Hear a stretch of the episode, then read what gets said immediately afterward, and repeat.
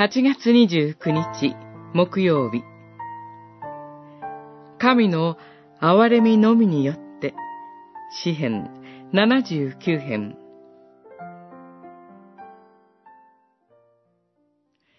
どうか私たちの昔の罪に見心を止めず、恩憐れみを速やかに差し向けてください。私たちは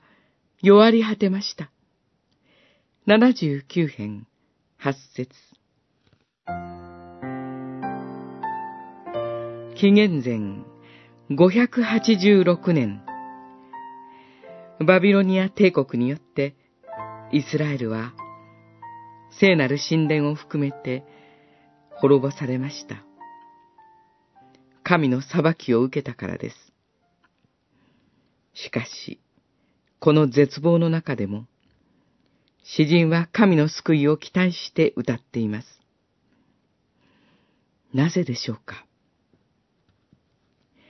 詩人は、あなたの修行、あなたの聖なる神殿、あなたのしもべらの、あなたの慈しみに生きた人々、私たちの救いの神よ、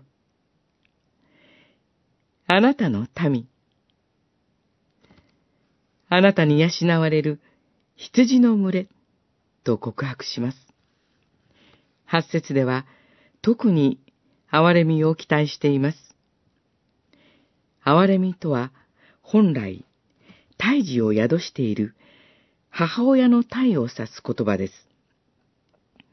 神の正しい基準で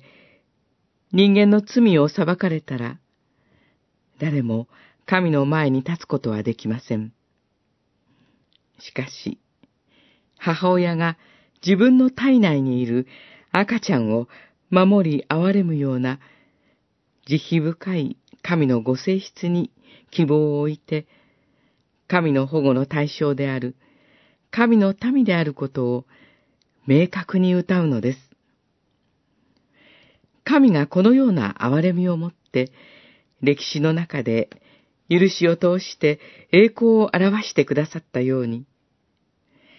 今日を生きる私たちの罪をも許してくださり、必ず回復してくださるに違いありません。アーメン。